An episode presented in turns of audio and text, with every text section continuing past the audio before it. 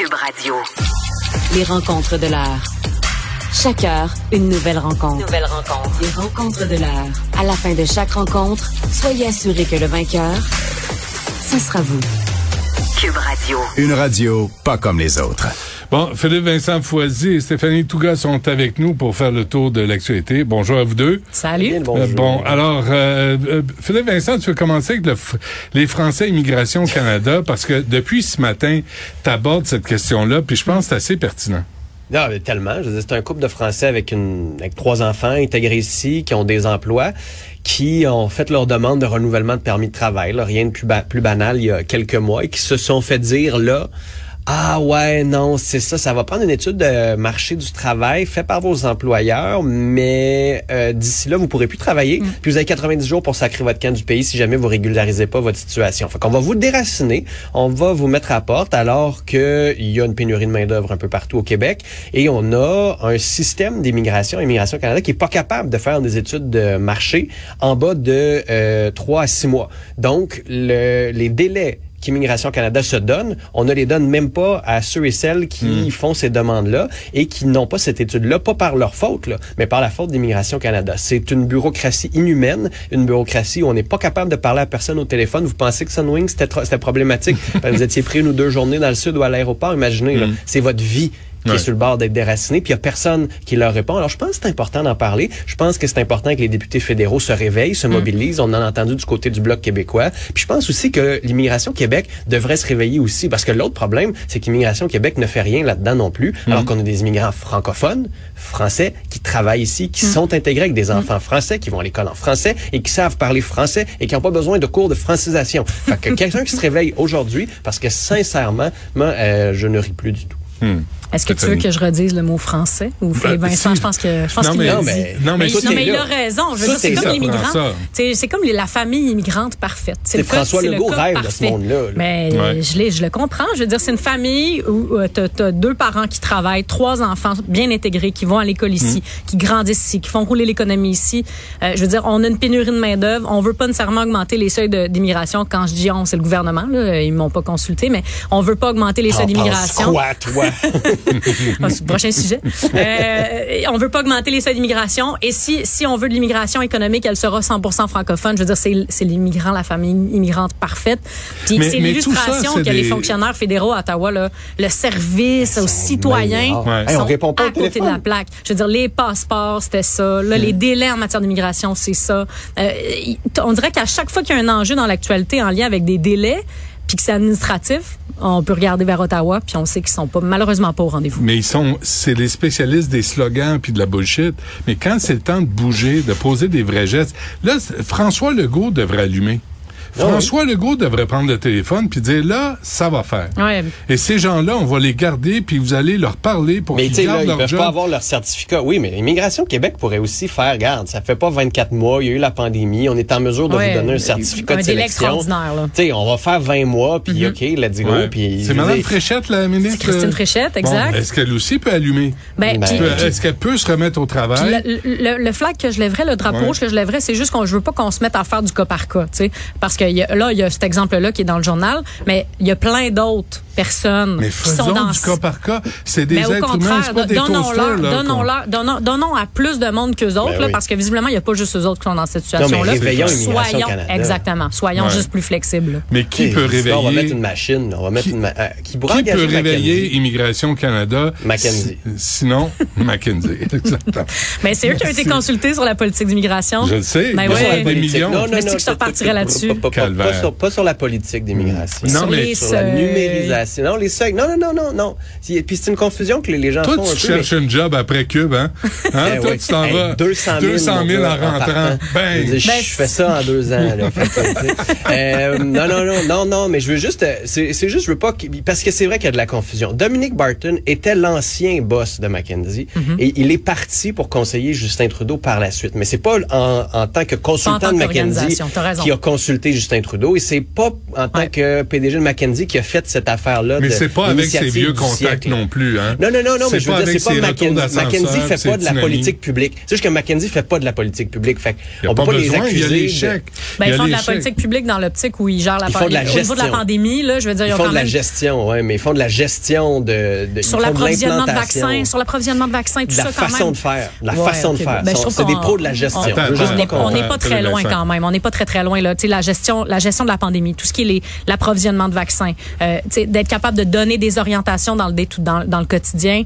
Le, McKinsey le fait ça. Fait que- Mais ils faisaient puis- pas des politiques de vaccination. Ils faisaient Non, mais pas ça devient, Exact, déterminaient. mais ça devient exact, les politiques.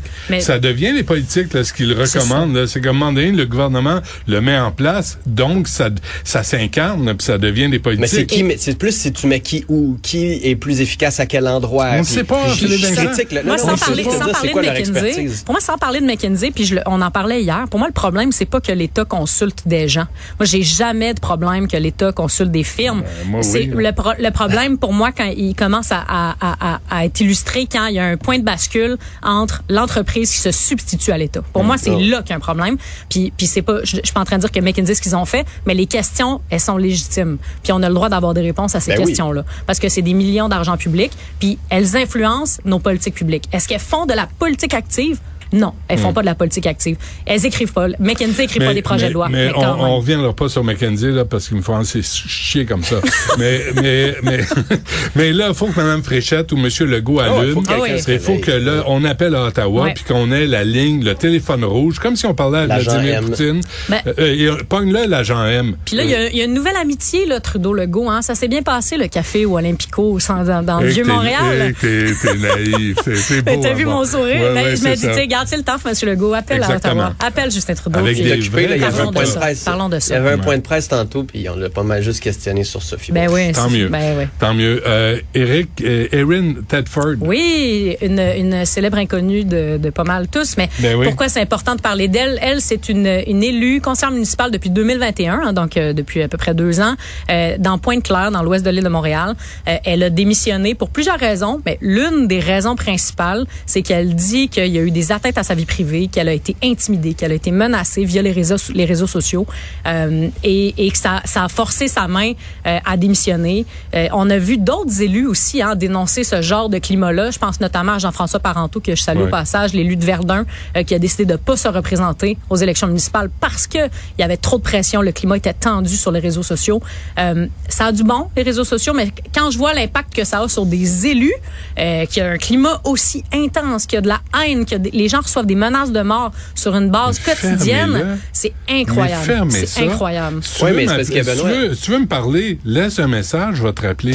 ça marchait de même à l'époque. C'est sûr. Ça fonctionnait. C'est sûr, mais en Oh même oui, temps, puis- les réseaux sociaux, ça reste une source d'information. Moi, quand je, le matin, quand je me lève puis que je lis les journaux, je Ben j'ouvre oui, aussi t'es- mais Twitter. t'es pas obligé de répondre euh, au, Tawan Non, qui- mais- C'est c'est sûr. parce que tu- est-ce mais que quand on est capable de dire sur Twitter, j'ai vu ta maison, voici ton adresse. En passant, je t'ai espionné hier soir. Tes enfants vont à telle école. Hmm. C'est quand même un autre niveau de. euh, c'est vraiment con ce que tu as dit à la Euh, télé ce matin là. Puis il n'y a pas juste des débiles là, sur les réseaux sociaux. Fait que c'est ça aussi non, qui est triste. Est-ce que tu fais, tu sais, tous ceux et celles qui sont sur les réseaux sociaux, qui sont là pour des vidéos de chats, puis avoir un peu de fun, puis les rabais d'épicerie, est-ce que tu leur Hey, fais payer quoi? le prix de pas communiquer Oui, avec eux comme oui, politiciens? Oui, arrêtez les vidéos de chats débiles, puis lisez un crise de livre. Ça oui, on va y fermer les réseaux sociaux. oui, mais une fois que t'en as vu un, t'en as-tu besoin de 30? Ben, c'est toujours un nouveau chat. Ben, peut-être, Benoît, essaye ça. Il y a trop de chats. Un mois, Première un mois de vidéos de Tu chats. serais peut-être moins Benoît. fâché. Un Moi, mois je de On pourrait appeler nos chats McKinsey. Puis... ouais. Ou euh, les servir dans, dans un certain buffet. Mais ça, c'est notre Oh. affaire. Euh, Ça se faisait. euh, Arrêtez. Mets ça des se faisait. guillemets, quelque chose. J'ai juste pas nommé le, genre, la, la compé- le restaurant de ce buffet-là. C'est Bon. c'est stressant ton émission. Pourquoi tu me parles de Mme Tedford en, Ben, en particulier? C'est que quand j'ai vu cet exemple-là ce matin, je me suis dit ah, bon d'un la menace puis la- le climat tendu puis de haine sur les réseaux sociaux, ça me fatigue. Mais je vais aller une coche plus loin là. Quand je vois qu'il y a des femmes qui se font menacer puis intimider, puis qu'on s'en prend à leur sécurité. Puis hier, là, on a parlé d'une autre personne qui s'en prenait à la sécurité d'une autre femme en politique, puis c'est Pauline Marois, puis c'est c'est celui qui a démissionné, euh, on le nomme Sandro plus, Grandi. Voldemort. Euh, oui, Sandro Grande, exactement, du CF Montréal. Euh, ça ça m'inquiète, moi, ça. C'est c'est vraiment quelque chose qui profondément m'inquiète. Puis je pense que ça mérite d'être mentionné parce que oui, cette femme-là, on la connaît pas, puis probablement qu'on n'entendra plus jamais son nom, mais il faut qu'on le dénonce. Ça- ça- C'est un climat qui m'inquiète hein. que les femmes, les femmes se font attaquer sur leur physique, leurs idées systématiquement, puis on s'en prend à leur sécurité. Puis hier, il y a quelqu'un, ben, on- il a perdu sa job parce qu'il en appelait à la mort de. Mais là, Aaron Tedford, c'est quand même, on est, on est ailleurs, mais quand même, ça m'inquiète. C'est pour ça que je voulais en parler aujourd'hui. Je trouvais ça important. Et euh, la partielle dans Saint-Henri-Sainte-Anne. Saint-Henri Saint-Anne Saint-Henri avec Sainte-Anne. Guillaume Clich-Rivard qui Exact. revient à la charge pour Québec solidaire. Moi, j'ai l'impression que cette fois-ci, c'est la bonne, à moins que Sophie Brochu nous annonce que c'est pas que j'arrête. Euh, mais tu sais, les libéraux euh, vont aller chercher qui? Là? ça va être ça. super compliqué. Ils n'ont pas de leadership, ils n'ont pas de vision en ce moment. Ouais. C'était compliqué pour Guillaume Clich-Rivard, ancien avocat en immigration, quand même 2700 votes de différence, mais Ouais. Je pense que cette fois-ci, c'est la bonne et que la machine solidaire va tout mettre la gomme à, une, un seul endroit et ça va les aider euh, cette. Ben surtout qui qui, qui auront qu'à se concentrer sur un euh, un comté. C'est quand t'as quand, quand t'as 125 candidats puis que tu fais une élection générale, faut que tu mettes un peu tes efforts un peu partout là. Tu peux À te concentrer, oui, à Rouen notamment.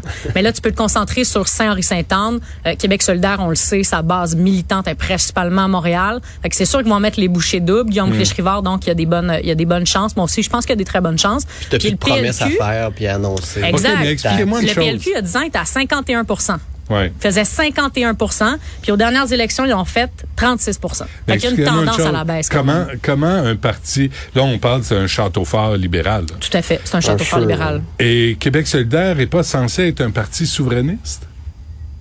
Ouais, mais sont, sont plus à, tu sais, je sens plus à gauche puis à Montréal. C'est pas important dans leur politique. Ils en ont presque pas parlé à la, Mais ils en à la parlent pas dernière élection. C'est surtout un parti de gauche, un parti montréalais, euh, environnemental. Un parti de la ligne orange, ils ont gagné Verdun à côté. Hein, euh, c'est une euh, circonscription, je pense, qui est très, très prenable pour Québec solidaire. Là. OK. Quand euh, Gabriel Nadeau-Dubois dit que euh, Québec solidaire est un parti souverainiste, c'est- c'est- Ben, comment ça s'articule? euh, Ça, on se pose encore la question. Ah ouais, OK. Ça, Mais euh, ils vont peut-être avoir 12 députés. Ils vont devenir officiellement parti reconnu. Ben, c'est sûr que pour eux, ça, c'est intéressant, hein, parce que là, ils sont à 11, avec, s'ils sont capables d'ajouter, euh, d'ajouter donc ce 12e, euh, cette douzième personne élue-là, ils sont officiellement une formation politique reconnue à l'Assemblée nationale. Ils n'ont plus besoin de négocier puis de, d'aller chercher, grappiller euh, des, des gains ici et là aux libéraux puis à la CAQ euh, et euh, au Parti québécois, évidemment. Donc, pour eux, là, ça serait, une- ça serait une 19. victoire. Les Les- être 19, vont perdre un peu de Tout budget. à En fait. vont perdre un officier. Oui, tout à fait. Et ce serait la première fois depuis longtemps que Saint-Henri-Sainte-Anne ne serait pas libéral. Euh, ça, c'est un vrai test de leadership aussi pour Marc Tanguay. Là. Et pourquoi la CAQ pourrait pas rentrer? Ben, ils sont, sont très, très loin. Hein, Vous êtes euh, drôles, vous autres, avec le Québec solidaire, tout à coup, là. drôle. Ben, non, mais- je veux dire, quand on regarde là, les chiffres, la CAQ est très, très loin. politique, on dit Ben, c'est ça. analyse, C'est ça, ouais. Mais vous avez une drôle d'analyse. c'est tout ce que Ben non, mais. Québec solidaire, euh, voyons, la CAQ a fait 18 à la dernière élection. C'était leur meilleur score. Euh, ils ont quand même, ils ont réussi à avoir plus que 40% partout au Québec, puis ils ont fait 18% dans Saint-Henri-Sainte-Anne. Pour moi, c'est pas du tout. euh, je pense pas que la CAQ va aller perdre son temps entre guillemets pour essayer d'aller faire élire quelqu'un. Québec solidaire sont en montée importante. Le Parti libéral a perdu 15 points en 10 ans. Montée importante. Ben oui, quand même. Mon- Montée importante. Ben non, là. mais les Ben libéraux oui, sont en baisse. Mais je- je serais indéniable, à- c'est indéniable. Je vais mettre un, un petit, un vieux 1 sur la table, là, que la CAQ pourrait peut-être battre les libéraux. Je dis ça, ça se- fort probablement que je vais me tromper, mais pari audacieux. Hey, moi, je, je le tiens ce pari-là. Je pense que je pense que t'as tort. euh, ça je, se peut fort bien, là. je te relance avec un 2. Les libéraux vont tellement mal, puis On Dominique Anglade n'est plus là. puis On va voir l'argent changer de main. Les paris Ça, sont ouverts. ça, On a deux ça. piastres sur la table. Parfait. Merci. Stéphanie. Salut, Vincent. Merci. Salut. Salut.